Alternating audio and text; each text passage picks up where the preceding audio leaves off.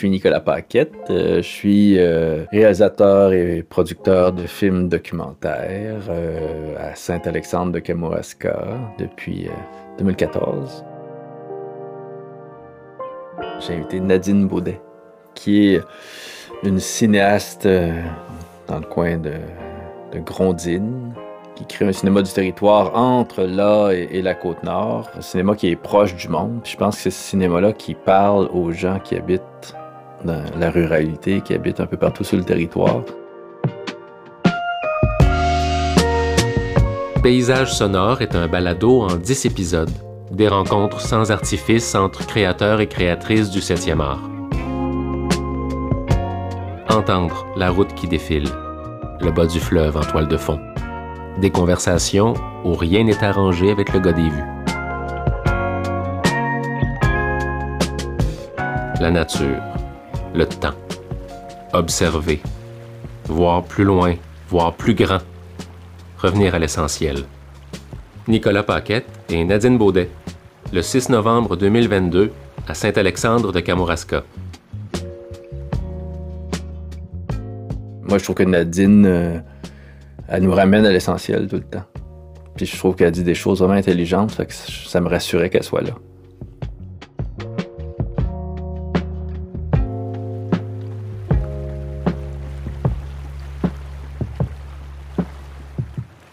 Moi, je, suis tellement contente que, Nicolas existe. il est comme une référence pour moi, tu sais. C'est vrai.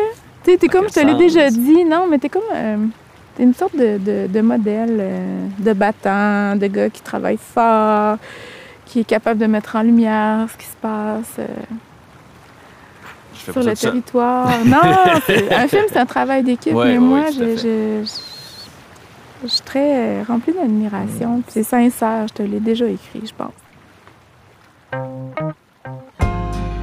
J'ai invité euh, dans le rang 7, ici à Saint-Alexandre, euh, le rang que j'habite depuis euh, plus de 10 ans maintenant, presque 15, qui est un rang sans prétention, un cul-de-sac, mais où moi j'ai trouvé entre autres le, décor et, les participants de deux films. L'idée c'était d'aller se balader en canot, mais là, comme le lac était agité, un peu beaucoup par le vent très fort. Euh, on a dû se contenter de marcher, ce qui était très bien aussi. Ça aurait été du sport, disons. L'idée aujourd'hui, c'était pas nécessairement de faire du sport. il y a déjà le cinéma qui est une forme de sport.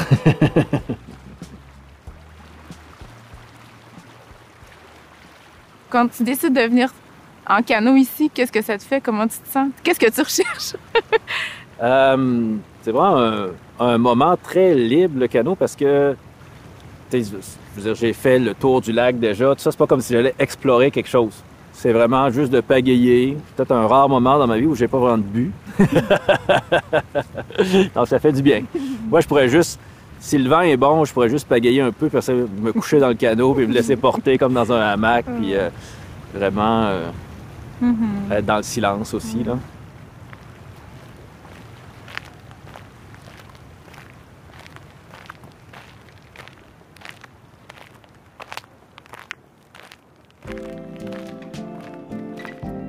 Ben, l'idée, euh, c'est d'aller voir deux lieux où euh, j'ai tourné.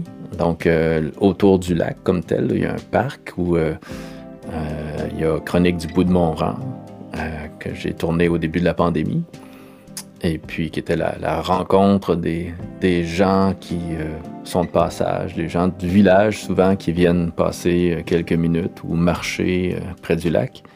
Et un peu plus loin, une cache de chasseurs qui, elle, se retrouve dans, le film qui n'est pas sorti encore. À la fois très différent de l'autre, parce que dans le premier, on sent ma présence, et dans celui où euh, je, filme les caches et, je parle à des chasseurs, ben là, je suis totalement effacé. Euh, mais chaque film, chaque film trouve sa forme.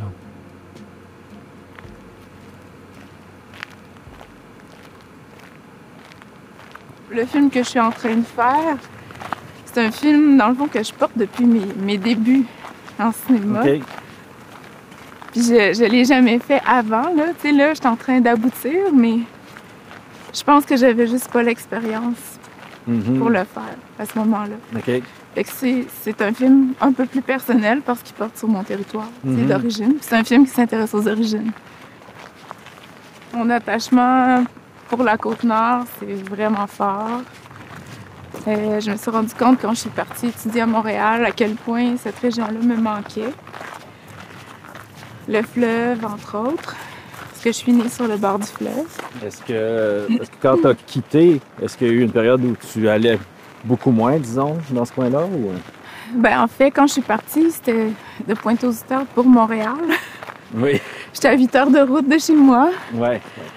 Honnêtement, là, je me suis aperçue avec le temps que mon territoire me manquait tellement de façon importante que c'était presque un sentiment de...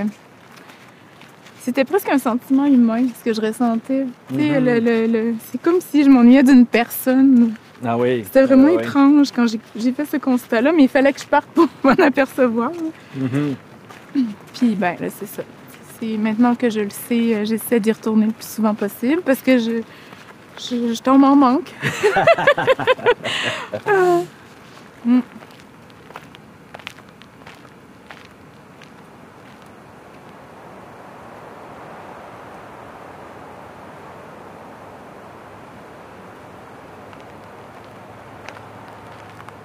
Moi, je chasse pas, puis euh, c'est pas quelque chose que je pense que je vais faire un jour, mais je trouve que c'est beau la chasse. Je trouve que comme contact avec la nature, puis comme contact aussi avec ce qu'on mange, euh, c'est euh, ça, puis la pêche. Puis ben, bon, la cueillette aussi, là. C'est euh, un, un mode de, de relation euh, avec la nature que je trouve euh, beau, puis euh, je pense qu'il est important aussi pour bien du monde. là, tu sais. Il y en a une cache ici. Mais comme on n'a pas vérifié si la chasse est ouverte, on n'ira pas à celle-là. Parce que comme ça le dit, hein, elle est cachée, puis on risque de surprendre la personne. Je suis pas sûr qu'il n'y a pas de chasse présentement ici. C'est l'heure de la journée. Ouais.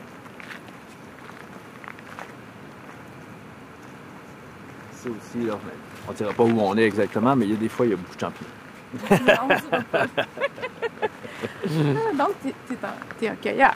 Oui. T'es pas oui. un chasseur, mais t'es un cueilleur. Ouais. Qu'est-ce qui t'a donné envie de faire du documentaire? Euh, c'est comme un enchevêtrement d'inspiration, d'émerveillement. Euh, d'un côté, euh, le cinéma qui passait quand j'étais jeune ou ado, à Télé-Québec le soir, qu'on écoutait un peu en famille. là. Les, les films européens, les classiques, tout ça. Puis, euh, après ça aussi, la course Destination Monde. Ça a inspiré bien du monde. Toi, ça t'a-tu inspiré? Ben moi, c'est drôle, hein? J'ai... euh, Quand j'étais au cégep à Bécomo, à un moment donné, j'avais décidé que j'allais faire... euh, Mhm, que j'allais participer, que j'allais envoyer mon dossier. mhm, Je m'étais loué une grosse caméra euh, Betacam, là. mhm. À l'époque, ça trahit mon âge. Puis j'avais commencé à tourner. Mais oh, personne autour de moi était en cinéma. Je Mhm. savais même pas c'était quoi du cinéma documentaire. Pour vrai, Ouais. là, j'avais aucune espèce d'idée. Fait que j'ai commencé à préparer mon dossier, mais je l'ai jamais envoyé. Mhm. Ah, ben, on ça en commun. C'est vrai? oui. Ah Moi, euh, c'est plate, par exemple. J'ai pas gardé, je pense. euh, J'avais écrit comme un deux pages. Là. En tout cas, je me souviens, je me vois clairement assis sur mon lit dans ma, ma chambre de, de pas adulte encore. Là, je devais avoir euh, 17 ans, je sais pas quel âge j'avais. Puis j'avais filmé des images, mais ça n'avait pas été plus loin que ça. Ah, c'est étrange, hein? Ben, c'est ça. Moi, j'ai, je sais pas. Je J'ai, j'ai- j'ai un une espèce de blanc là, sur le pourquoi je l'ai pas envoyé. Peut-être que je, je, j'ai Donc, je juste pense pas que le chasseur est là. Dans la cache? Ouais. Ah. J'ai vu quelque chose qui reflétait. Mhm. Ça nous prendrait des longues vues. Parce que s'il est là, il y a quelque chose qui traîne au bout du rang aussi. C'est-tu son, son quatre roues? Ouais, Ça brille. En fait, c'est ouais une ça drôle. brille, hein? Ouais. Mais non, ça, c'est Ça juste. C'est. Sa cache est en.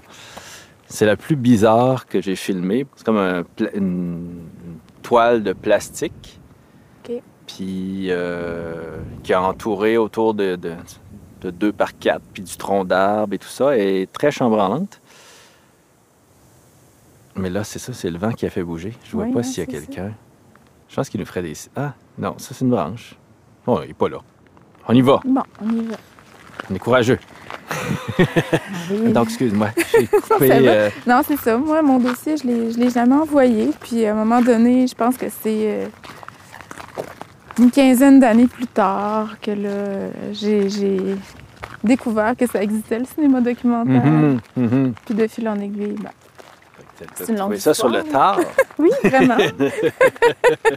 oui, j'ai trouvé ça sur le tard. Ici, c'est un de mes lieux préférés? Hmm. C'est- Ah, c'est beau. Hein? Il doit y avoir beaucoup de sauvagines. Oui. qui se tiennent là. Il y a sûrement des... ben, j'ai vu des traces d'orignaux, mais euh, j'ai jamais vu la dite bête. L'autre fois, on est allé en canot. On peut, par le lac, arriver de l'autre côté là-bas. Et puis sur le bord, il y avait une trace. Hmm. immense. C'est vrai qu'on se l'imagine facilement. hein. Oui, arriver. C'est le, que c'est le, le paysage, euh, le milieu parfait pour Ouais. voir euh, passer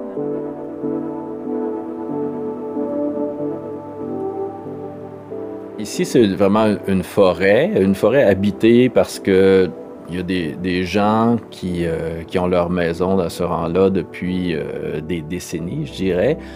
Donc là, maintenant, il y a de plus en plus de, de gens qui y habitent, mais sinon, c'est vraiment une forêt où il y a une partie qui a déjà été défrichée.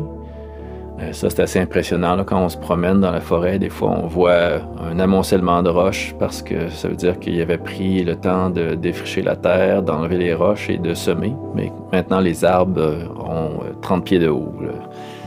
Donc, ça parle beaucoup aussi sur les, mutations, justement, sur le, territoire en, en changement.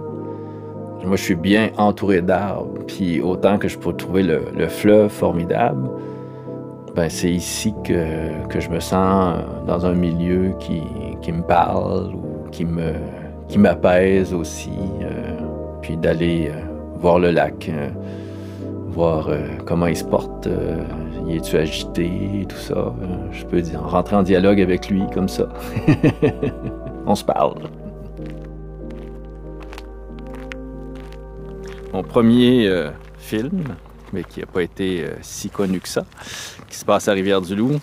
Ça se passait dans une euh, micro-boulangerie euh, avec un propriétaire vraiment extraordinaire. C'était un homme qui a toujours travaillé en, restauration à Rivière-du-Loup. Donc tout le monde connaissait Marcel. Et puis moi, quand je suis arrivé en fait dans, le- dans le Bas-Saint-Laurent, j'allais là trois, quatre fois par semaine. Je m'installais, je prenais un café. C'était ton euh, repère. Comment? C'était ton repère, Ouais, c'était ta cache. Exact. Donc, j'allais, j'allais écrire ou faire de la lecture, tout ça. Puis Marcel, bon, rapidement, euh, on s'est mis à discuter, tout ça. Puis il mettait tout le monde en lien. là. Fait que c'était vraiment une... Puis il y a du monde, euh, autant des gens qui étaient euh, sur l'assistance sociale, qui allaient prendre un café ou euh, des propriétaires de telle entreprise. Donc, euh, j'ai voulu faire un, un film euh, là. Et puis, entre le moment où j'ai fait une demande de financement, puis la réponse positive, ça a fermé. Ah. Donc, euh, j'ai fait une espèce d'hommage posthume à l'endroit. Ah oui. Je l'ai pas vu, ce film-là. Comment il s'appelle?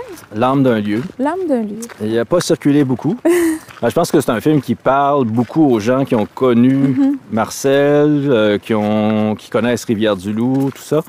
Mais euh, j'ai peut-être pas réussi à, à le rendre aussi universel que j'aurais voulu. Euh, puis Marcel est décédé, là. ça c'était triste quand même. Ça, ça m'a. euh, Ça a été une grosse perte. là.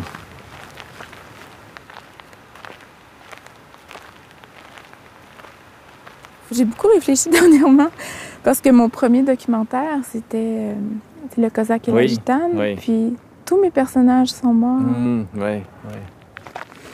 C'est euh, c'est particulier, hein, le lien qu'on peut créer aussi avec les gens quand on fait du documentaire. Oui, oui. C'est fort. Hein? Je Oui, sais pas, toi, comment tu vis ça. Là?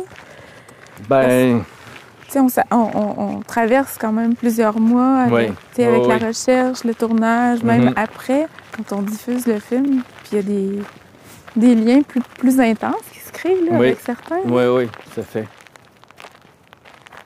Moi, je me trouve vraiment privilégiée de faire ce, ce- ce- ce- de faire ça, de faire des documentaires parce que je trouve que c'est tellement un beau prétexte pour aller à la rencontre de l'autre. Puis en plus, je pense qu'on partage ça, toi et moi, tu sais, on s'autoproduit aussi, Ouais, en ouais. général. On a une grande liberté. On a une grande liberté. Ouais. La précarité, dans le fond, elle- elle est pas facile, mais la liberté prend tout son sens. Puis, tu sais, on peut aller vers les sujets qui nous touchent, vers les gens qui nous intéressent. Mhm. Moi, je- sérieux, à chaque fois, là, je remercie, je remercie le, le- le moment, tu sais. Je me dis, waouh, ces gens-là, tu sais, mon... moi, j'ai l'impression de, de- Ça fait peut-être un peu... euh, Pas cucu, là, mais j'ai l'impression de grandir à chaque fois que je Mhm. rencontre des gens. C'est eux qui m'apportent. Ah oui, ah oui, totalement. Puis c'est tellement généreux. Ouais, non, moi, je sens pas le besoin de, de penser à une retraite. Là, c'est comme. euh, j'ai failli te poser la question. Quand tu parlais de ton personnage qui, a, qui Ouais. venait de prendre sa retraite, j'ai failli te poser la question est-ce que toi, t'envisages ça, une retraite? Non, non. Euh, J'adore ce que je fais. Là. Comme là, je suis en tournage présentement, puis euh, on était en, en Abitibi, puis là, euh, il y avait le directeur photo, la preneuse son avec moi, puis je regardais ça, puis j'étais comme, waouh, c'est ça ma job. Tu sais, C'est comme, Ouais, hein. Oui. on rencontrait du monde formidable, des, c'est ça, des, des surprises, que le documentaire, c'est beaucoup des surprises. On s'intéresse à, à la vie qui est imprévisible.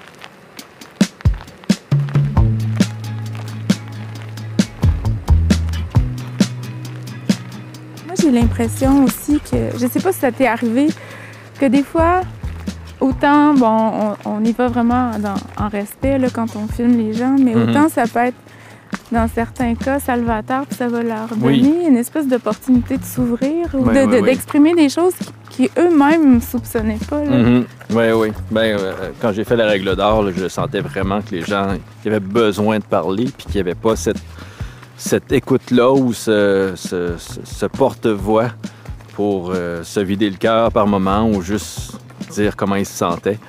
Donc, euh, je pense que le documentaire, c'est ça aussi. Puis avec Euh, Malartic, est-ce que tu as ce, sentiment-là? Ah, là, c'est un tout autre film, les portes se ferment. Est-ce que tu veux m'en parler? Bien Parce sûr, que oh oui, je, oui. sais que tu, tu travailles là-dessus depuis un bon moment. Là. Oui, ben, je peux en parler, mais je sais pas qu'est-ce que va être le film encore parce que on commence euh, le montage, là, on commence à visionner tout ça. Donc, il y a à peu près trois ans, euh, j'ai vu que le projet de, de la mine canadienne Malartic, donc la plus grosse mine d'or à ciel ouvert au Canada, qui devait durer... Ouais, on peut aller par là, oui. Qui devait durer euh, une- un 12-15 ans. Mhm, Donc, euh, la compagnie minière créait un agrandissement mhm. qui n'allait pas doubler la superficie, mais quand même, euh, on parle d'un gros trou de plus. Et puis, je me suis dit, ah, mais qu'est-ce qui arrive pour les gens qui se sont dit, bon, OK, la, la- la- la mine est là, on a du bruit puis de la poussière pendant 10-12 ans. Après ça, ça va retomber. Mais là, tout d'un coup, c'est 10 ans de plus. Puis là, après ça, c'est un autre projet. Puis là, la ville là, est vraiment, vu des airs, c'est hallucinant. c'est immense, la mine.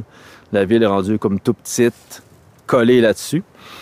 Il y a eu beaucoup de. Il y a eu une étude de santé publique après, là, puis il y a eu beaucoup de, de gens qui ont été vraiment mochés par, par ce qui s'est passé là. Puis ça, ben, ça rentre pas dans les colonnes de chiffres. là. C'est-à-dire que la, la ville reçoit ses taxes, le gouvernement reçoit de temps en temps des dividendes, et puis euh, les actionnaires, euh, eux, euh, ça monte, ça monte, le prix de l'or monte, donc euh, ça a l'air que tout est beau. Mais il y a encore de la prospection pour l'art qui se fait. Parce que moi, quand je tourne mon- pas mon dernier tournage, mais un précédent, là, il y avait des prospecteurs qui allaient faire euh, de la prospection pour là, sur le- la route 389. Parce que moi, dans mon, dans mon film, il y a Gagnon. Puis moi, j'ai filmé les traces. Là. Gagnon, elle a été rasée, enfouie. Là. Elle est sous terre. Là. Mhm, ouais, Puis les gens, j'ai connu des gens qui sont allés à l'école avec moi, qui, qui étaient nés à Gagnon. ouais. Il n'y a plus rien, il n'y a plus de repères. Fait que j'imagine qu'à Malartic, ces gens-là, Mhm. euh, c'est ça, ils se font démolir leur maison. Tu perds, tu, tu perds quelque chose de fondamental dans ton identité. Ouais. là. Ouais, ouais. Il y a un traumatisme intérieur. Puis, tu sais, par rapport au fait que tu disais tantôt, bon, il y a des gens, c'est pas tout le monde qui accepte de parler. C'est difficile d'a- d'aller. Tu t'ouvres, tu fais ça pour, pour bien faire, là. Tu t'intéresses à un sujet, mais tu dans mon cas, moi, c'est le réservoir Manicouagan, là, qui, est, qui veut. La Hydro-Québec veut le rehausser, là, de 9 mètres. Ça s'est jamais fait depuis, euh, depuis les débuts. Mhm. Puis là, il y a encore un paquet de camps qui vont être ennoyés, euh, mais il n'y a personne qui veut en parler. Ouais. Les gens se sentent, se sentent pas bien, il y a une omerta, tu sais, Ouais, ouais, ils se sentent un peu coincés, ils veulent pas prendre position, on peut pas les forcer. Puis comment raconter cette histoire-là maintenant? Ça, c'est un autre défi. Mhm. Mhm. Mm. Ouais. Ça prend beaucoup de, de- ben, d'éth- d'éthique en tournage, mais aussi de, de- de- délicatesse, je dirais, parce qu'on filme l'humain qui, qui est en lien avec l'humain dans lequel il vit, qui veut pas nuire à un tel, mais qui a envie de s'exprimer. Là, c'est, pas, c'est pas simple. Mhm.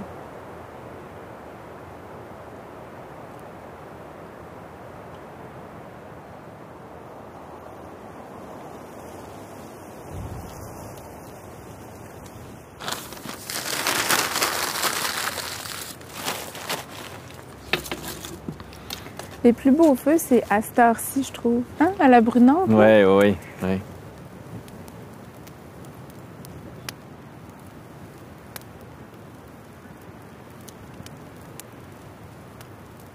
Là, vous en avez fait beaucoup dans, dans votre village là, ou dans votre euh, coin direct là, dans les dernières années. Vous Ouais. êtes en train de créer là, une cinématographie euh, hyper locale. Ben, en fait, ben, c'est ça. Moi, j'ai tendance à les tourner un peu plus loin, sauf euh, la Maison des Syriens. là. C'était tellement inspirant ce qui se passait dans le village au nord de chez nous. Tu sais, on, on a Mhm. juste eu envie de, de suivre ce processus-là. Des fois, on va loin, mais Mhm. des fois, ça se passe à côté. là. Oui, Tu sais, oui, Lac de la Beauté, c'est pas si loin. oui. Des fois, il y, a des- il y a des choses formidables. Il faut juste être à l'écoute de ce qui se passe. Oui. Non, puis je trouve que d'avoir dans un, un petit périmètre Ouais. plusieurs films, peut-être sur Mhm. plusieurs années ou même plusieurs décennies, mais ça, ça peut être hyper riche, là, euh, hyper euh, éloquent de voir, tu sais, de- d'avoir tout d'un coup le portrait d'un tel. Après ça, oh, il se passe quelque chose de, Mhm. de plus euh, de- pour l'ensemble de, de la collectivité à un autre moment et tout ça. Puis je sais pas, j'ai l'impression que dans 20 ou 30 ans ou 50 ans, tu réécouterais tous ces films-là, puis tu aurais comme... euh, Mhm. C'est vraiment... euh, C'est un, un miroir, c'est un reflet. oui, oui. C'est précieux pour ça. C'est pas notre regard qui est précieux, mais c'est le fait que quelqu'un pose son regard puis Mhm. renvoie Oui, autrement, tu sais, cette communauté-là ou ce, ce- ce projet-là ou ces gens-là. Puis la, la présence, la proximité peut permettre de dévoiler des, des Mhm. choses qui seraient pas possibles quand on est loin, tu sais. oui, oui, Quand on a 12 heures de route à faire, on on peut pas malheureusement euh, avoir toutes ces nuances-là.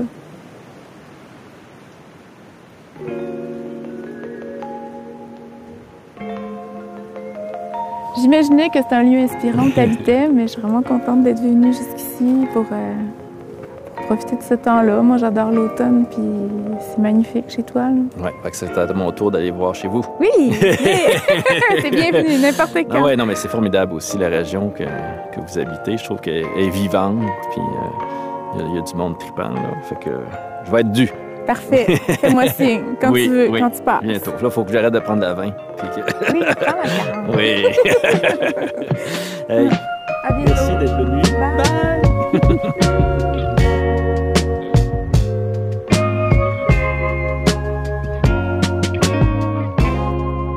Je pense que Nadine, ce qu'elle a comme euh, façon de d'entrer en contact avec les autres, ça c'est quelque chose qui que je trouve euh, beau, que je trouve fort. Je pense que c'est ça qui fait que ces films ils nous touchent, puis que on, on connecte avec les gens qui sont devant la caméra. À quelque part, porter un récit, c'est euh, c'est dans la relation que tout d'un coup, ça se révèle. C'est pas, euh, c'est pas écrit dans le front du monde.